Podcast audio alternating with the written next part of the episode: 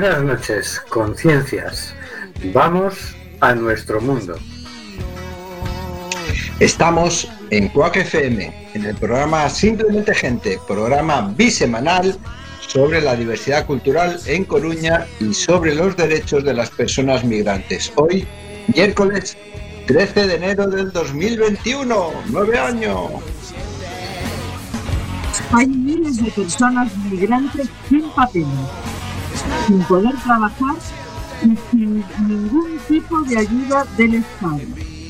Se les debe regularizar ya, para que nadie quede atrás. del control de sonido se encarga Carlos Reguera. Hola, buenas noches, Carlos. Aquí estamos, Vamos adelante. A través de internet tenemos al señor García. Buenas noches, señor García. Buenas y frías noches a toda nuestra oyentería y estimado equipo. Si el Estado que ha sido referencia en democracia y libertades durante décadas se convierte en una dictadura teocrática o se fomentan los eh, eh, golpes de Estado, será ejemplo a seguir o síntoma de una época que termina. También tenemos a Marisa Fernández. Buenas noches, Marisa. Buenas noches, compañeras y compañeros. Y también tenemos a Oscar G. Buenas noches, Oscar. Hola, buenas noches a todos. A ver, ¿quién estaba? ¿Ya está ahí vacunados alguno? ¿La primera o todavía no? Hombre, es que no, no, soy, grupos de riesgo, si soy jovenzuelos ahí. Yo ya soy viejo, pero todavía no me ha tocado. ya, ya nos toca. ¿Qué mal suena eso de viejo? Es como uno va mayor. uno va mayor. pues no sé por qué, o sea. No sé por qué. Bueno, cumpleaños por los prejuicios sociales y culturales que uno tiene en la cabeza. Y también tenemos con todos nosotros a Rubén Sánchez, que hará lo que pueda para que fluya este amordazado programa. Amordazado porque, oye, que, que todavía 2021 y seguir. ¿Te puedes creer que todavía seguimos amordazados por la ley Mordaza? Seguimos amenazados por la ley Mordaza, por una ola, tercera ola de coronavirus que amenaza con ser un tsunami, por una, una ola de frío que, que nos congela, por un acoso del fascismo que, que también da lo suyo. O sea, que el 2021 ha entrado diciendo, aquí estoy yo. ¿Os quejabais del 2020? Ahora vais a ver lo que es bueno. Esto como el refrán este de las abuelas. ¿No querías caldo? Pues toma dos tazas. Toma dos tazas. o tres. o tres. Ay, Dios mío, qué añito no, qué añito no sé. Ha empezado bien, ha empezado con... Ha empezado bien, pero bueno, que venga como quiera, que aquí toreamos lo que nos venga. O sea, no nos da miedo, ¿eh? Claro, sí. Que venga como quiera. lo torearemos. Vamos allá. Vamos a cositas de actualidad. Como no parece que entre la sintonía, pues vamos a, al ataque. Adelante, señor García. Cositas de la actualidad por el señor García. Buenas noches de nuevo. Feliz año otra vez. 2021. Año completo. Año de nieves. Año de bienes, dice el refrán. Este año empezamos con una noticia, una opinión que viene desde Colombia. En Colombia que hace unos pocos años decidieron caminar hacia la paz bajo unos acuerdos entre las guerrillas y el gobierno de turno. Algunos sectores no les gusta ese acuerdo y no quieren que siga este proceso adelante. Pero hay gente como Gloria Arias Nieto que lanza un grito mudo. Publicada la opinión en el diario es el espectador.com, nos dice Gloria, uno se apega a los símbolos, porque la realidad a palo seco es difícil de sobrellevar. Seguramente la vuelta al sol no tiene un verdadero impacto en el pulso perpetuo entre la vida y la muerte, entre el asomo de paz y la obstinación de la violencia. Pero ¿qué sería de nosotros, diminutos humanos, creados y destruidos, no sé bien por quién, si nos negamos el derecho a la esperanza? No quedaría casi nada de las líneas del horizonte, los claros de luna y los himnos de la alegría. Si creyéramos que estamos irremediablemente atados a la estupidez, a la voluntad flácida, a la brutalidad de los matones y al marasmo que los permite.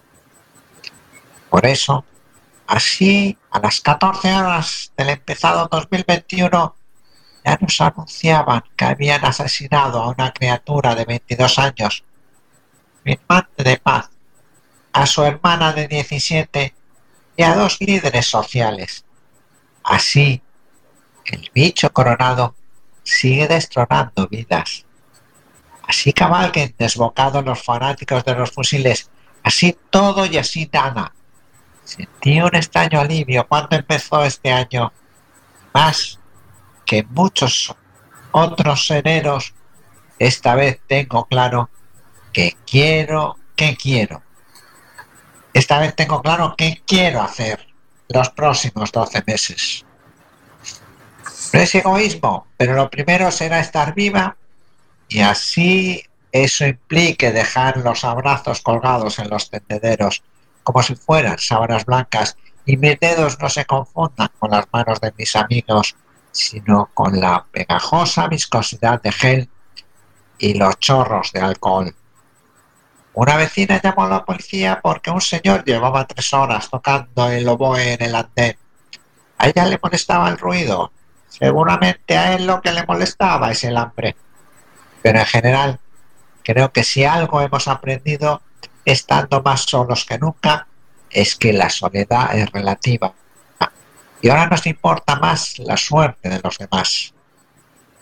Sé que estos 12 meses los dedicaré a trabajar para que a otros la muerte no les pegue cuatro tiros y los arranque el alma en esos lugares con nombres de sortilegios inconclusos, travesías, vista hermosa, palmar de Varela, rincón del Indio, pueblo nuevo, Miro, Mirolindo, Puerto Libertador, Santa Rosa de Puerto, de Puerto Asís, y así, porque en Colombia eso del realismo mágico no es un cuento ni estilo, es la cotidianidad de un pueblo que todos los tonos y colores canta, palpita y muere por amor, por dolor y por ausencia. 251 firmantes de paz asesinados me envían todos los días con su voz sin voz, su grito mudo, su petición de auxilio por los que todavía están vivos. Invito a los constructores de paz, dentro y fuera de Colombia, a levantar con las herramientas del pensamiento del respeto a los derechos humanos, a la Constitución y a la vida, a todas las vidas. Un muro de contención contra la violencia. Os invito a idear y construir hechos certeros, precisos y pacíficos, en clave de una verdadera reconciliación y rescatar el monumental esfuerzo de paz que otros hicieron por nosotros y por la viabilidad física y emocional de Colombia. Que se cumpla la palabra y se den las garantías ofrecidas porque nadie se desarmó para levantarse todos los días con más miedo y más incertidumbre que antes. Invito a quienes tenemos el privilegio de estar vivos a que nunca nos parezca normal la muerte, la muerte violenta, a no mirarla con resignación ni costumbre, y se vuelva un dolor crónico con el que se aprende a vivir. Se trata de parar, no solo de lamentar, el genocidio contra las combatientes y sus familias. Se trata de exigir que todas las partes cumplan lo prometido y 13.000 colombianos víctimas de una persecución infame y sistemática puedan vivir sin un estigma en la frente y un tiro al blanco en la espalda. Me acompaña, acaba diciendo, pidiendo Gloria Arias que indica su correo gloria.arias2404.gmail.com en este grito silencioso por la paz en Colombia. Camino duro, el de la paz allí en tierras colombianas, pero no que, que no se hace solo y es impulsado por las instituciones. La paz se construye desde la base. Entonces, ¿por qué dejamos las decisiones en manos de las instituciones? ¿Por qué no recordamos a las instituciones que son herramientas de y para la ciudadanía? Eso. Recordémosles a las instituciones lo que son, porque está claro que, que no, no cumplen ya con su, su función. Tien- Son como muy perezosas para cumplir con su función. Lo de Colombia es trágico, ¿no? Sí.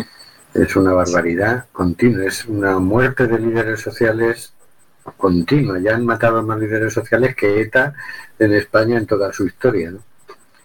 Allí un presidente de asociación de vecinos es un objetivo. Sí, sí, es- ya venía de lejos.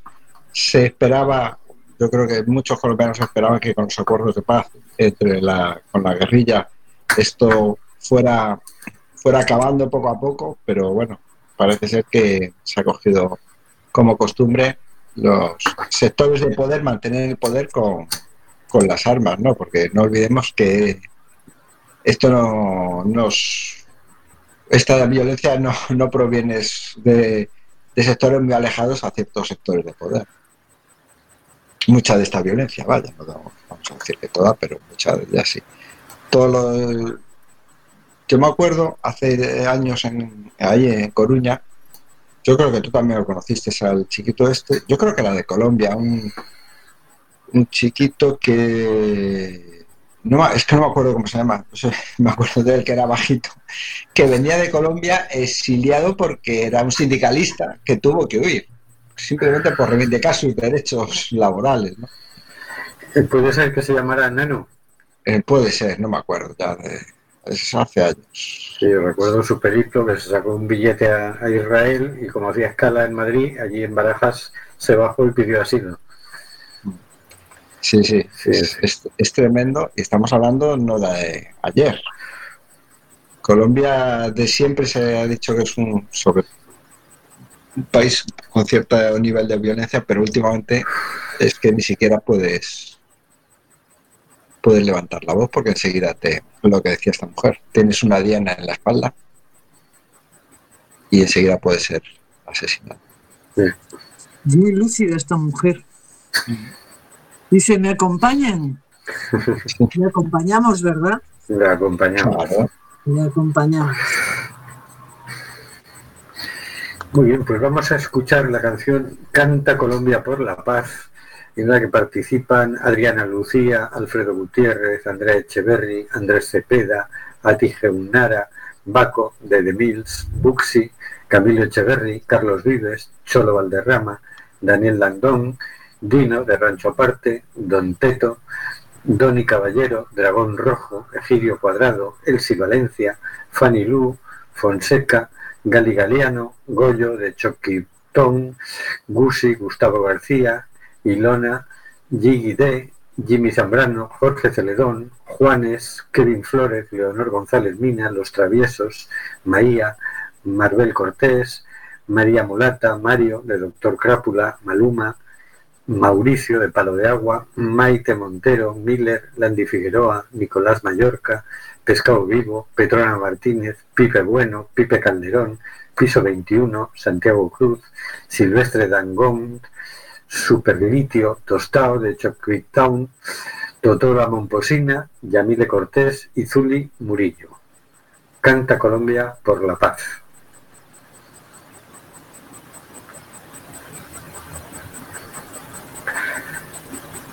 Está silenciado la mesa. Está silenciado Carlos. No canta Colombia por la paz. Pues vamos para adelante. No entre el audio. Vamos con las noticias, pero vamos a empezar por una que se titula Un euro para John. Eh, no es una noticia, es un llamamiento al apoyo humano. Nos ha llegado una nota de los GAM, grupos de apoyo mutuo, que dice lo siguiente. Conocimos a John en mayo del año pasado cuando estaba pidiendo ayuda en la calle Panaderas. Hace casi dos años que llegó de Nigeria a A Coruña, previo paso por Italia, sin ningún tipo de red familiar, sin amistades, sin nadie. No sabemos por qué le trajo hasta A Coruña, hasta el fin del mundo. Suponemos que la búsqueda de una vida mejor. John es el hermano mayor de una familia abandonada por el padre, con dos hermanos menores y padre de dos hijos.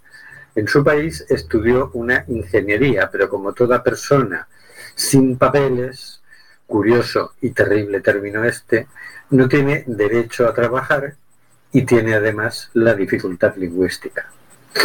Su invisibilidad administrativa es absoluta y muy injusta. Desde los GAM lo apoyamos con la compra de alimentos y campaña de ropa de abrigo e incluso en las gestiones a través de la oficina Dos Derechos y en contacto con ONGs para el tema sanitario. Buscó alojamiento para dormir, aprender el idioma e intentar conseguir cita con los trabajadores sociales. Pero aún es hoy el día en que no tenemos resuelto ese punto. Es un sin papeles. No existe. A John le murió su madre en Nigeria. le apoyamos emocionalmente todo lo que pudimos, dicen los GAN. Poco más, por desgracia, podíamos hacer. Repetía una y, otro, y otra vez la palabra confusión. Así se sentía. No sabía qué hacer. John necesita ayuda para afrontar parte del costo del entierro de su madre en Nigeria. Formamos parte de la escasa red con la que cuenta. Apoyémoslo como persona, como vecino. Por poco que puedas ayudar, el mundo será un poco mejor en estos tiempos. El reto es recaudar los 680 euros que le faltan antes del 23 de enero. El número de cuenta a donde cualquier persona puede hacer un ingreso es ES 46 20 80 07 04 02 30 0001 0985. Me imagino que se podrá poner en las redes de simplemente gente. El número de cuenta. En el concepto poner para John. Si se supera la cuantía, el resto se destinará a las cajas de resistencia de los GAM para seguir apoyando a los vecinos y vecinas que más lo precisen, como ya vienen haciendo los GAM desde el inicio de, de la pandemia. Muy bien, pues os animamos, apoyemos a John, porque imaginaos encontraos a, miles de kilómetros de casa y que se puede la madre y que, y, que no hay dinero para enterrarlo. En fin, vamos para allá. Siguiente noticia es, Kamala Harris habla de reforma migratoria y asegura que todos los inmigrantes tendrán acceso a la vacuna. Difundido por Univision, firmado el artículo por Ilia Calderón y Jorge Cansino el 12 de enero de 2021. La vicepresidenta electa de Estados Unidos, Kamala Harris, dijo este martes al noticiero Univision que el nuevo gobierno, que será encabezado por Joe Biden y que asume, perdón por mi, que esto de las palabras de los nombres extranjeros, y que asume la próxima semana, tiene planeado presentar y enviar el Congreso, al Congreso un plan de reforma migratoria que incluirá un camino a la ciudadanía para millones de indocumentados. Ay, a ver si, ah, no me lo puedo. Entrevistada por la periodista Ilia Calderón, copresentadora del noticiero Univisión, Harris también dijo que todas las personas migrantes, sin importar cuál, sea su estado migratorio, serán vacunados contra el COVID-19. Si bien Harris no mencionó una fecha específica de entrega del proyecto de ley, la oficina de campaña del presidente electo ha reiterado que el plan será enviado al Senado en los primeros 100 días de gobierno, que arrancan el próximo 20 de enero al mediodía. El plan que elabora Biden junto a Harris crea un camino para que la mayoría de los 11 millones de inmigrantes indocumentados que viven en el país obtengan la ciudadanía, convirtiéndolos primero en residentes legales permanentes, estatus al que podrían acceder en un periodo de ocho años. Una vez que la persona migrante adquiere el- la Green Card, tarjeta verde, deberá esperar otros cinco años bajo este estatus y cumplir con todos los demás requisitos legales para poder entonces solicitar la ciudadanía estadounidense. El plan Biden-Harris incluye una residencia temporal por ocho años, al término de los cuales el inmigrante podrá pedir la Green Card. Tres años después calificará para la ciudadanía. En el plan de 2013 la espera era de 10 años para la residencia permanente y otros tres para convertirse en ciudadano estadounidense. Bueno, toda- para esto tenemos que preparar una botella de champán, si es que se concreta. Porque además creo que puede tener una influencia sobre Europa interesante si esto es real. si se pone en marcha, la verdad es que suena bien, suena interesante. Suena bien, lo que pasa es que podían acortar un poquito los plazos, ¿no? Porque, Sí, claro, cómo no. porque, vamos, para ser estadounidense que va, va a haber que ser longevo ya de paso, porque si no, no te da tiempo. Pero bueno, yo creo que el, el- el tema de la nacionalidad al final es anecdótico. Que te den un permiso de residencia, yo creo que cualquier persona que le den un permiso de residencia temporal por ocho años, o sea, ¿quién tiene un proyecto de ocho años? si tienes un proyecto de a ver qué hago con mi vida mañana cuando me levante. O sea, yo creo que ya es interesante eso. Sí, sí, que por ocho años tengas, sepas que tienes los papeles y, y puedes eh, organizarte durante ese tiempo sin problemas de que te, bueno, sin problemas legales en ese sentido. ¿no? Habrá otros problemas, pero eso lo tienes, lo tienes mm, solucionado.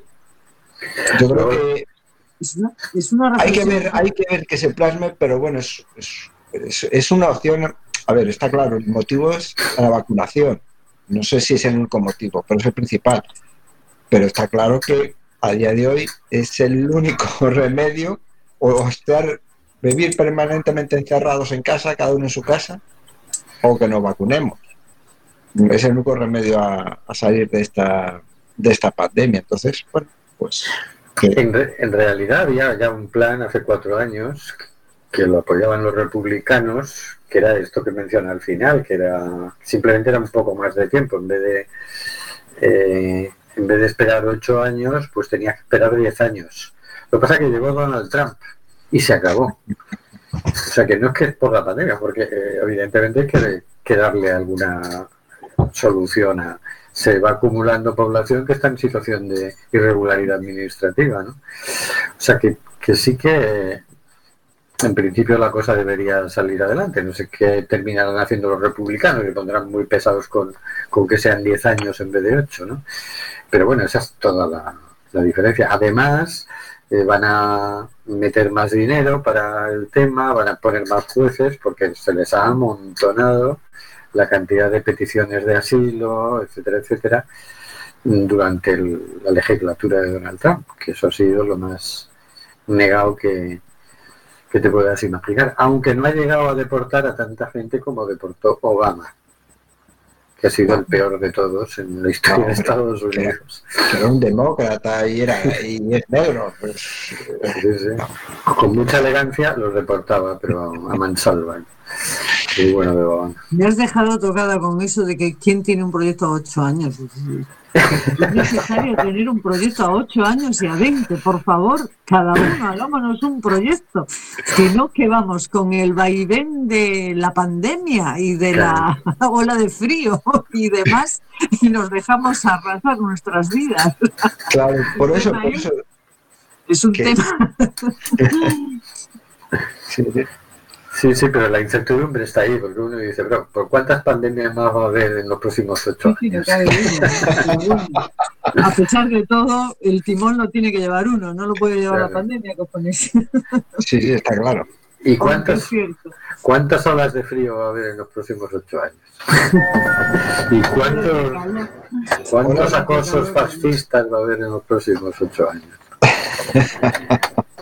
¿Qué- ¿Y qué más? Que, que no nos imaginamos va a pasar en los próximos ¿Y qué vamos a hacer en todo caso ante ello, verdad? ¿Cu- cuánta- ¿Cuántas modificaciones de la ley Mordaza para ser más Mordaza habrá? En fin, el cambio climático que más sorpresas nos depara. ¿Será capaz Donald Trump de lanzar una bomba atómica antes del día 20 de enero? No lo, ya- no lo, no lo digas, tío, No lo digas. No lo digas. En fin, vamos a por otra noticia. ¿Quién lo sabe? ¿Quién lo sabe? Efectivamente. Seguimos avanzando. Otra noticia. Duermen al raso a 5 grados bajo cero. La alarmante situación de los refugiados en Bosnia. Una noticia publicada por Poder Migrante el pasado 5 de enero. Los refugiados del campamento de Lipa, en Bosnia, que quedó arrasado por un incendio en Nochebuena, lamentan que son tratados como animales. A estos cientos de personas migrantes que protestan contra las inhu- inhumanas condiciones en las que están viviendo, solo les queda la huelga de hambre como forma de protesta. No tienen humanidad, no hay humanidad, lamenta uno de los refugiados que duermen al raso y sobre los restos dejados por las llamas a temperaturas que llegan a los 5 grados bajo cero. Algunos tienen dinero suficiente para ir a un hotel, pero la ley les impide salir y los bosnios de los alrededores tampoco quieren recibirlos.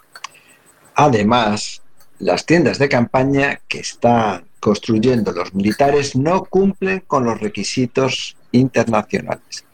Estos factores hacen que el destino de muchas personas que huyen de la guerra, a los que les espera semanas aún más complicadas, sea incierto. Por su parte, al menos 600 refugiados y refugiadas corrieron hacia la montaña en el momento del incendio con lo puesto y sin agua ni alimentos. En este sentido, Bárbara Bécares, coordinadora de comunicación de No Name Kitchen, señala que hay gente que ha conseguido escapar y está en refugios de montaña. Ahora la organización No Name Kitchen les manda comida y mantas a aquellos que consiguen enviarles la ubicación por el móvil. Sin embargo, desde la organización denuncian que los que son enviados de vuelta a Croacia reciben el trato vejatorio de la policía croata. Les queman la espalda con agua caliente. Este tipo de prácticas es común y desde No Name Kitchen llevamos reportándolo hará cerca de tres años, manifiesta Bárbara Bécares. Bueno, bueno. Esta noticia no es tan esperanzadora. En fin.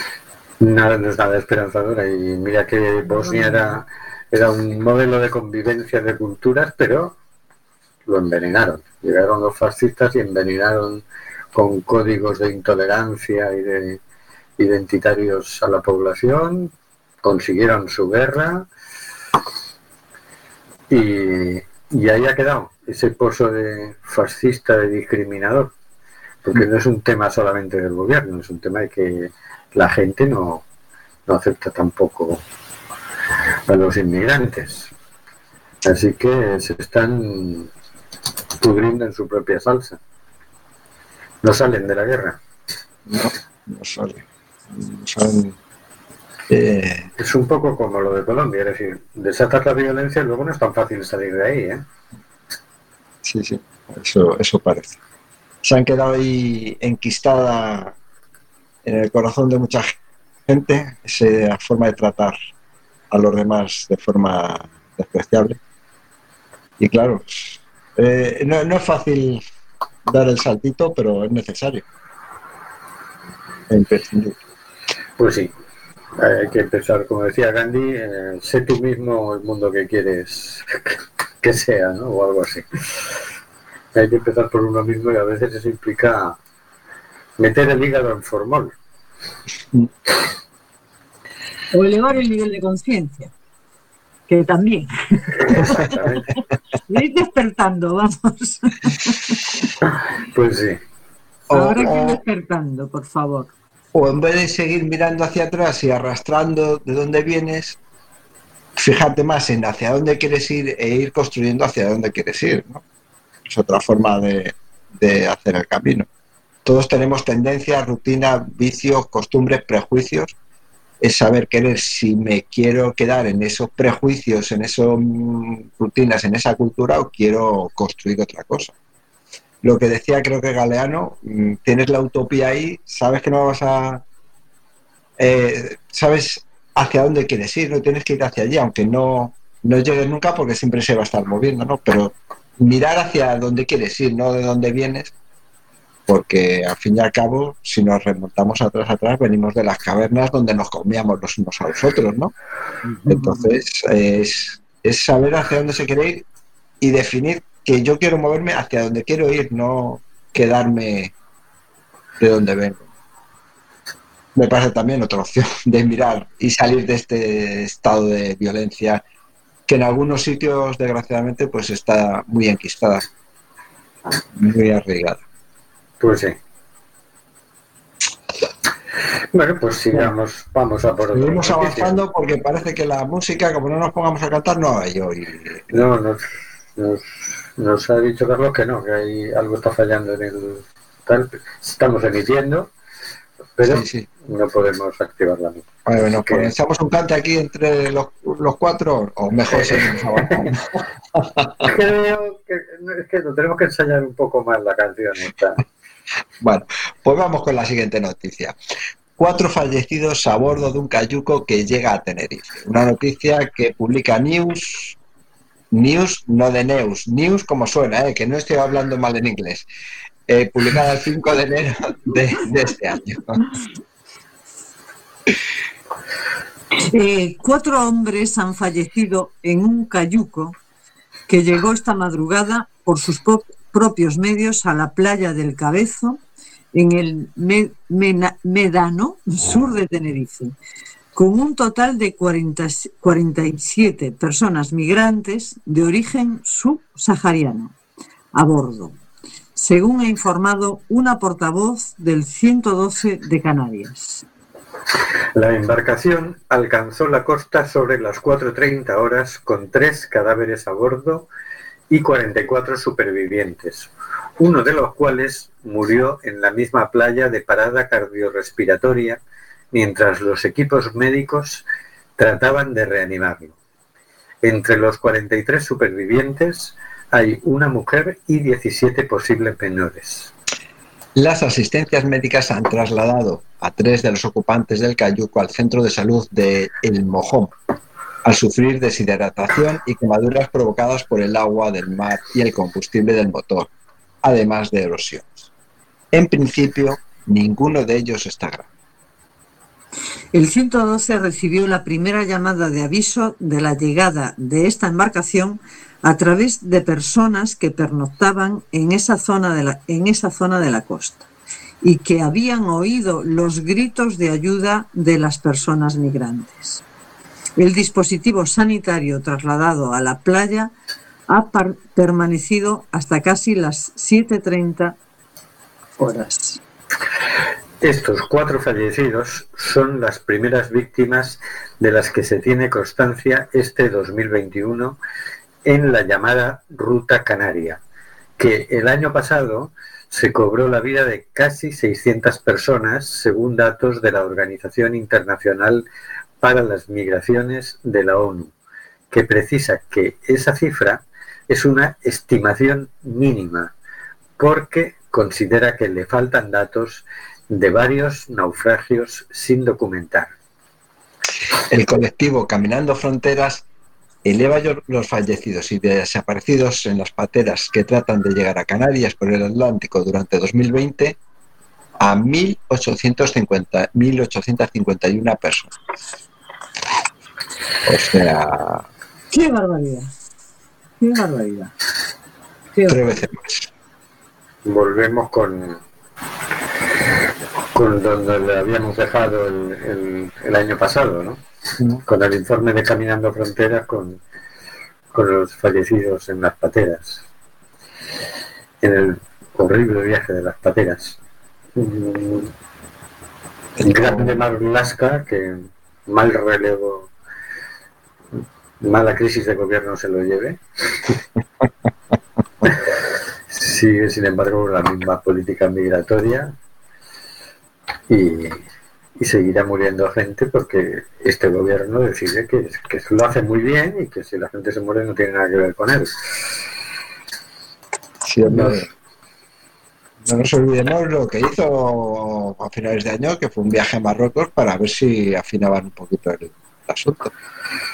A ver si la- los cayucos salían de zonas más alejadas, porque así tardaban más en llegar o se desviaban antes eh, por el camino. Por el camino, claro, estos que son la ruta canaria, estos suelen salir de Senegal y de Mali. Porque claro, la ruta canaria se activó el año pasado porque la ruta de Marruecos, la de las vallas, la del estrecho, todo esto, estaba ya controladísima. Entonces, conforme se cierra una vía, se abre otra. Esta es muchísimo más peligrosa, no es, no es como los 14 kilómetros que hay hasta el Peñón de Gibraltar, ¿no? Esta es muchísimo más peligrosa, pero claro, es la que les queda. Así que por ahí van. También teníamos noticias el otro día de Marco, Marco Martínez, el capitán del, del Open Arms, nuevamente es capitán del Open Arms, que acababa de rescatar a primeros de año a 168 personas en el Mediterráneo Central. Y nos mandaba un mensaje por WhatsApp, ¿no? Para felicitar el año. Eh, no, no llega a la prensa estas noticias, pero, pero bueno, ya que nos llegan, nos hacemos eco, ¿no? Pero lo bueno nunca llega a la prensa. Bueno, alguna vez que llega. es que estoy enfadada con la prensa, con la prensa que tenemos, porque Es que es una vergüenza. engaña mucho, dis- distorsiona mucho la realidad. Bueno. Eh, sí, no, yo diría que solo da un punto de vista y de ciertas de ciertas informaciones. No, hoy por hoy hay poca prensa que, que sea amplia y que sea amplia en puntos de vista y amplia en, en noticias. ¿no? Parece que solo ocurren dos cosas. Alguna prensa parece que solo ocurre lo que hay en Madrid y fuera de Madrid no existe. Y prensa me refiero también a telediarios. Sí, por cierto, el otro día hubo un telediario, el día que cayó la nevada, al día siguiente, todo el telediario era sobre la nevada en Madrid. Quiero decir, la noticia era, ha nevado en Madrid. y empezamos todos a tener mucho frío, porque había nevado en todo el planeta, porque todo el telediario estaba dedicado a que había nevado en Madrid. Mirabas por la, por la ventana y decías, ah, pero la verdad es que aquí ¿Dónde está la ha nieve? nevado. Yo en Twitter leí un tuit de uno que decía, oye, aquí en Fonsagrada nevó la semana pasada y no salió en el telediario.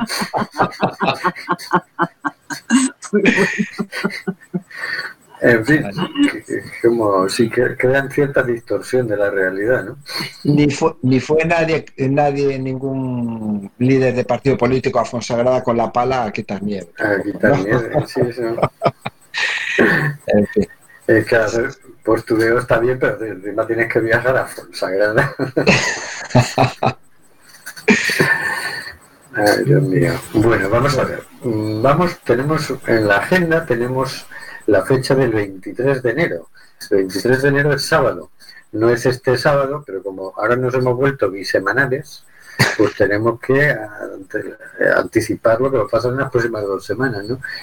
Lo más bonito que va a pasar en las próximas dos semanas es que el día 22 entra en vigor el Tratado de Prohibición de Armas Nucleares, lo conseguimos, primera fase eh, lograda, y ahora vamos a por la segunda fase. Entonces, el día 23 habrá un festival, eh, un ciberfestival cultural mundial para celebrar la entrada en vigor del Tratado de Prohibición de Armas Nucleares.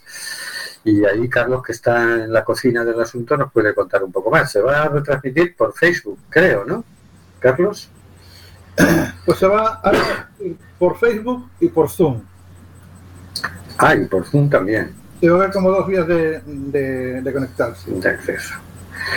En principio nos apuntamos a, habrá dos, dos horarios de emisión, nosotros nos apuntamos al de las doce y media de la mañana, ¿no? Que es el que mejor nos viene. Durará unas cuatro o cinco horas, me imagino. Sí, el festival eh, eh, cada- o sea, se repite el, el mismo bloque. Es un tema de horarios con otros países y otros, y otros continentes y tal. Y.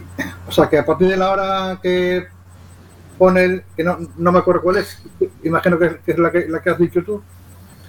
Pues uno se puede conectar y, ver qué va pasando, ¿no? Hay diferentes secciones. Hay una sección dedicada al Festival de Woodstock, que era por la paz, y hace años secciones dedicadas a experiencias de la marcha mundial, de la primera y de la segunda.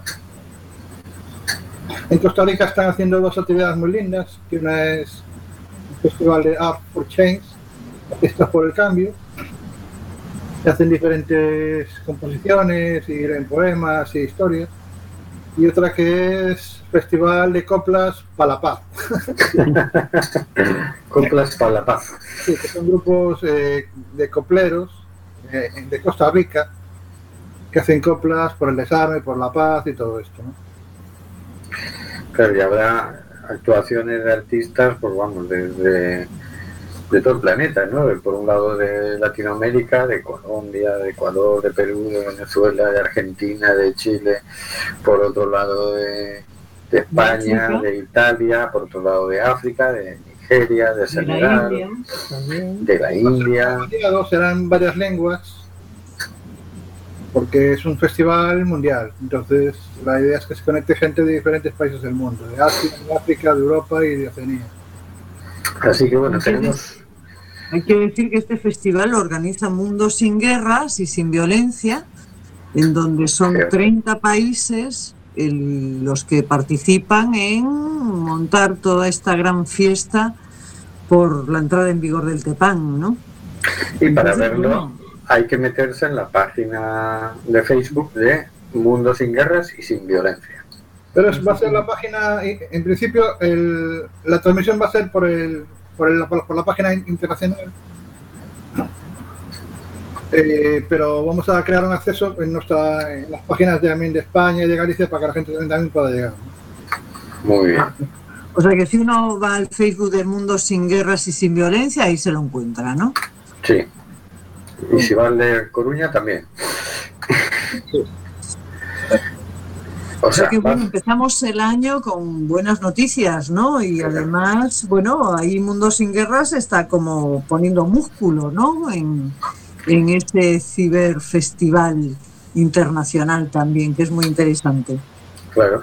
Y bueno, la verdad es que ahora vamos a por la segunda fase, es decir, se ha- mm, entra en vigor el tratado porque ya lo han firmado 50 países, en realidad 51 ya.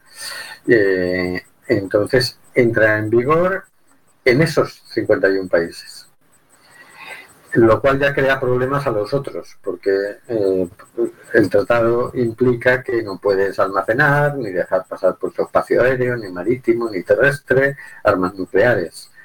Eh, bueno, empieza a haber restricciones para las armas nucleares y para la circulación de las armas nucleares. ¿no? Entonces, nos, a nosotros la segunda fase es que eh, ese tratado que ha sido aprobado por 180 países en la Asamblea General de la ONU continúan las ratificaciones. La segunda fase es tenemos que llegar a todos esos países, a que todos esos países lo ratifiquen. Aún así quedarán pendientes, como no, los que tienen armas nucleares. Pero bueno, vayamos cercándolos. Vayamos acercándonos. Esto es una lucha que nos va a costar un poquito, pero tenemos que, que seguir. Tenemos que sacarlo a la calle porque no parece haber mucha conciencia del peligro nuclear. Hay un, un comité de científicos en Chicago, en la Universidad de Chicago, que pusieron en marcha lo que ellos llamaron el reloj del fin del mundo. Esto lo hicieron tras el, el estallido de las bombas en Hiroshima y Nagasaki. Entonces ellos calculan las probabilidades de un conflicto nuclear cada año y lo traducen en estamos a tantos minutos de, un- de una guerra nuclear. Entonces, en este año estábamos a dos minutos de una guerra nuclear. Nunca se había estado tan cerca de, de un posible conflicto nuclear. Nunca en toda la historia, ni siquiera cuando la crisis de los misiles en Cuba, ni cuando la crisis de los misiles entre Alemania y Moscú. ¿no? Eh, cada vez es más fácil, cada vez hay más armamento nuclear, cada vez hay más posibilidades que, de, aunque sea por un error en los dispositivos, se detecte que hay una nuclear que no lo hay y se dispare una respuesta nuclear. Cada vez las armas nucleares son más pequeñas, más fáciles de robar, más fáciles de que caigan en manos de un grupo terrorista. Es decir, las posibilidades de conflicto nuclear aumentan, están muy cerca. Ya por no hablar de, de Donald Trump. El otro día Kamala Harris fue a hablar con los militares para decir, oye, si en esta semanita y media que queda este tío viene y quiere tirar una bomba nuclear, no le dejéis. Pero claro, de momento es el presidente de los Estados Unidos. Una de las teorías es que quería lanzar una sobre Irán. Así que bueno, han empezado el impeachment. Esto está muy, muy calentito, muy inestable, es un peligro real, sobran las armas nucleares y, y vamos a ver si nos tenemos que deshacer de ellas. Ojalá pasemos esta, esta semana pase rápido, lleguemos pronto al día 20, tome el poder Joe Biden y, y podamos y podamos respirar un poquito. Pero eso está ahí.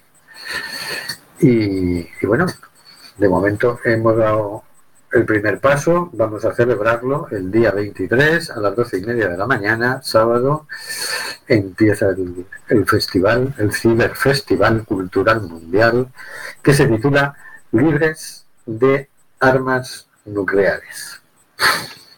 Y a ver si se anima el gobierno de aquí, de señor Pedrito Sánchez, de, firmarlo, ¿no? Digo yo, de decir, venga, vamos allá. Que en las bases militares de Rota, de Torrejón, no puede haber ninguno, ni se puede acercar, que a Rota alguna vez acerca algún, algún barco con armamento. No Claro, ya- si- no. Gibraltar. Y a Gibraltar también, pero Gibraltar como es territorio británico ahí. Sí, pero pasa por aguas marítimas españolas, no hay forma de llegar a Gibraltar, sino... Eso es muy estrecho, el estrecho. Sí. Sí, sí, aquí hay que presionar al gobierno español que, que, que- que es esto, ¿no? Que es esto de, de directamente ni siquiera firmar en la ONU, ¿no? Que estaba en ese momento Rajoy. O sea que hay que sacarle los colores a, al Sánchez. Bueno, el Sánchez lle- llegó a proponerle a Rajoy eh, en el Parlamento la ratificación, pero Rajoy se negó. En el acuerdo que hicieron para la moción de censura entre Podemos y, Eso. y el PSOE, uno de los puntos era que iban a ratificar el, el Tratado de Prohibición.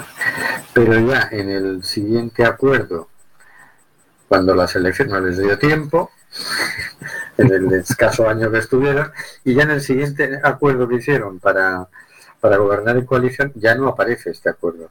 Así que parece que se han desanimado por el camino. Vaya por Dios.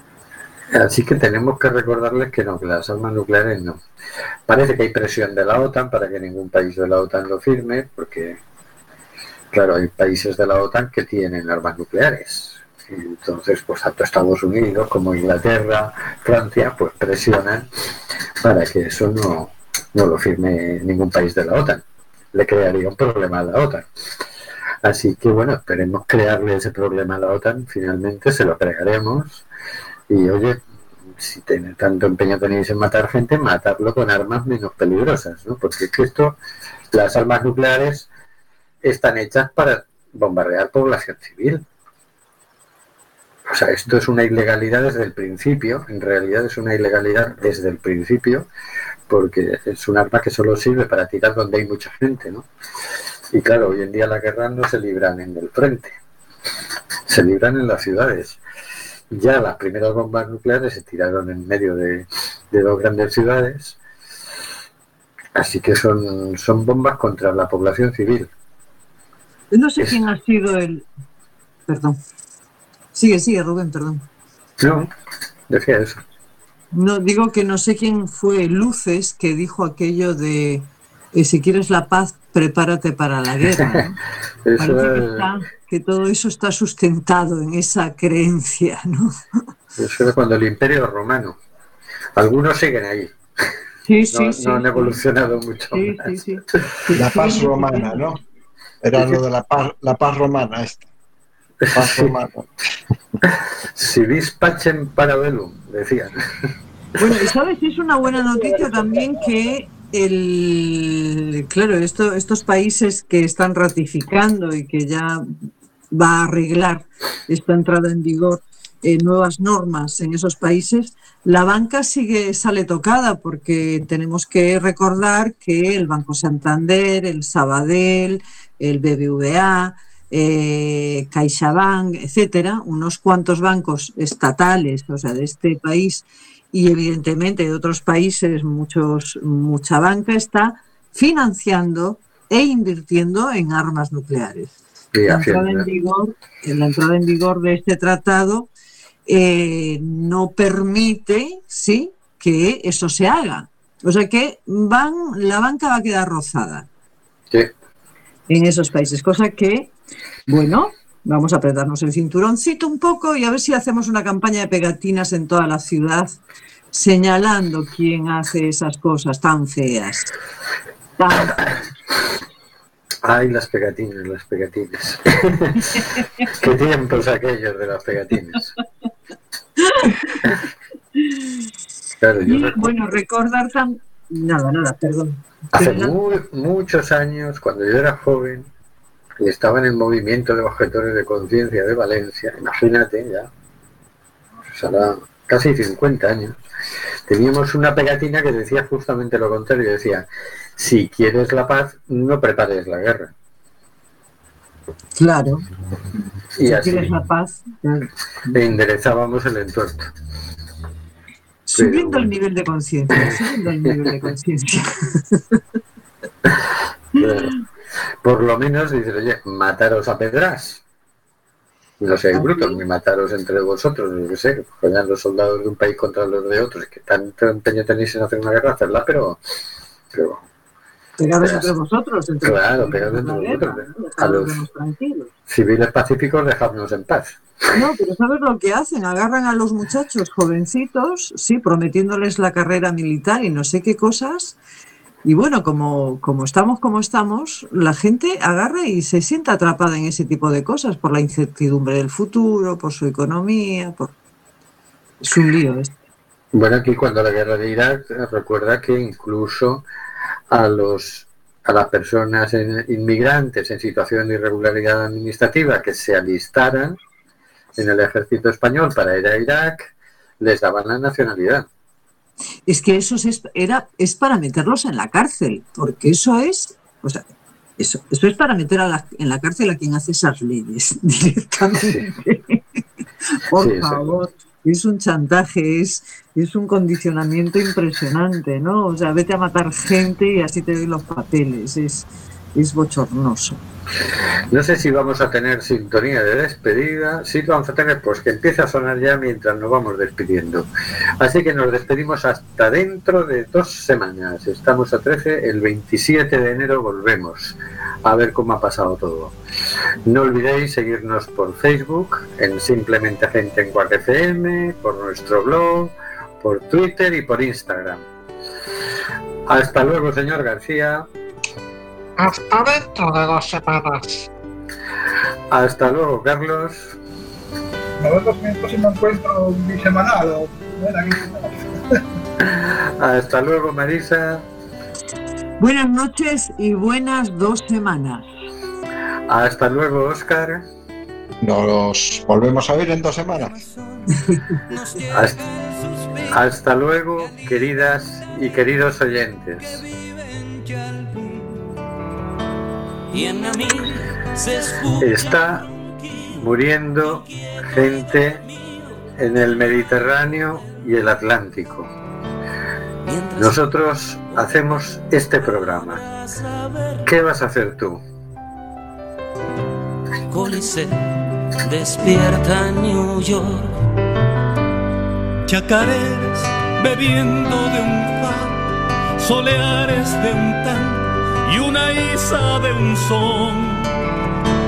Y una quena con gaita escocesa bailaban en la clave de un djembe y un bongo. Hoy el reggae se impregna con alma de sol, entonando una misma canción.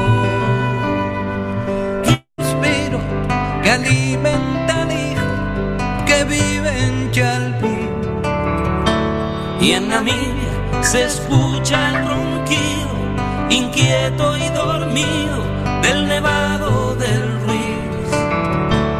Mientras que hoy la pampa abraza Berlín. Cólice despierta New York. Chacareras bebiendo de un pan, soleares de un tan y una isa de un son. y una quena con gaita escocesa bailaban en la clave de un djembe y un bongo. to say